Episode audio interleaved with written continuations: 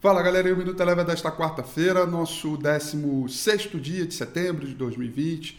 Destaca aí toda a ansiedade do mercado, não só no Brasil, mas no mundo inteiro, com a reunião do Comitê de Política Monetária do Banco Central Americano, o Fed, o chamado FONC, né, que manteve a sua taxa de juros inalterada em relação às decisões anteriores e o mercado aguardava com muita ansiedade a fala do presidente do Banco Central americano a partir de suas decisões, o que ele iria fazer ou manter é, em relacionado à economia. Então a gente divide, divide o mercado hoje, o comportamento do mercado, em duas partes. A primeira, ainda na parte da manhã, até a reunião do cupom, um mercado muito chato, frágil, numa profunda lenga-lenga, sem volume, oscilando terreno positivo e negativo, sem uma definição.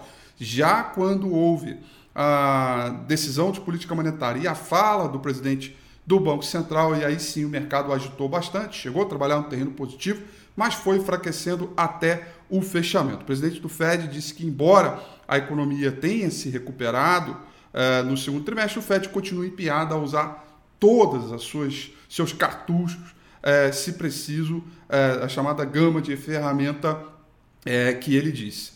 Uh, disse também que o apoio fiscal provavelmente deve ser necessário à economia uh, americana e que também está muito satisfeito com todo o programa de estímulo que vem sendo aplicado desde então.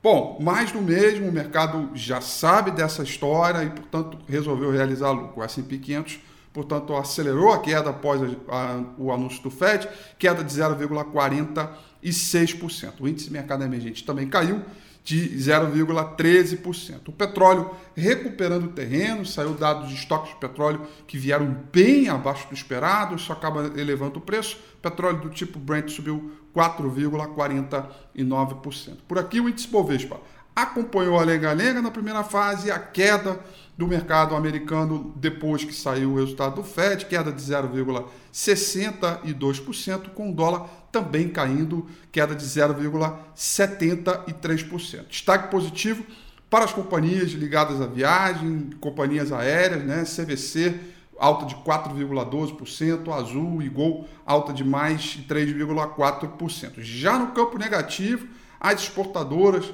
Minerva, JBS e Uzi Minas foram as que perderam, tiveram a maior queda em relacionado a um índice Bovespa. O Minuto Eleven fica por aqui. Quer ter acesso a mais conteúdos como esse? Inscreva-se em nosso site www.elevenfinancial.com e também siga a gente nas redes sociais. Eu sou Rafael Figueiredo e eu te espero no próximo Minuto Eleven.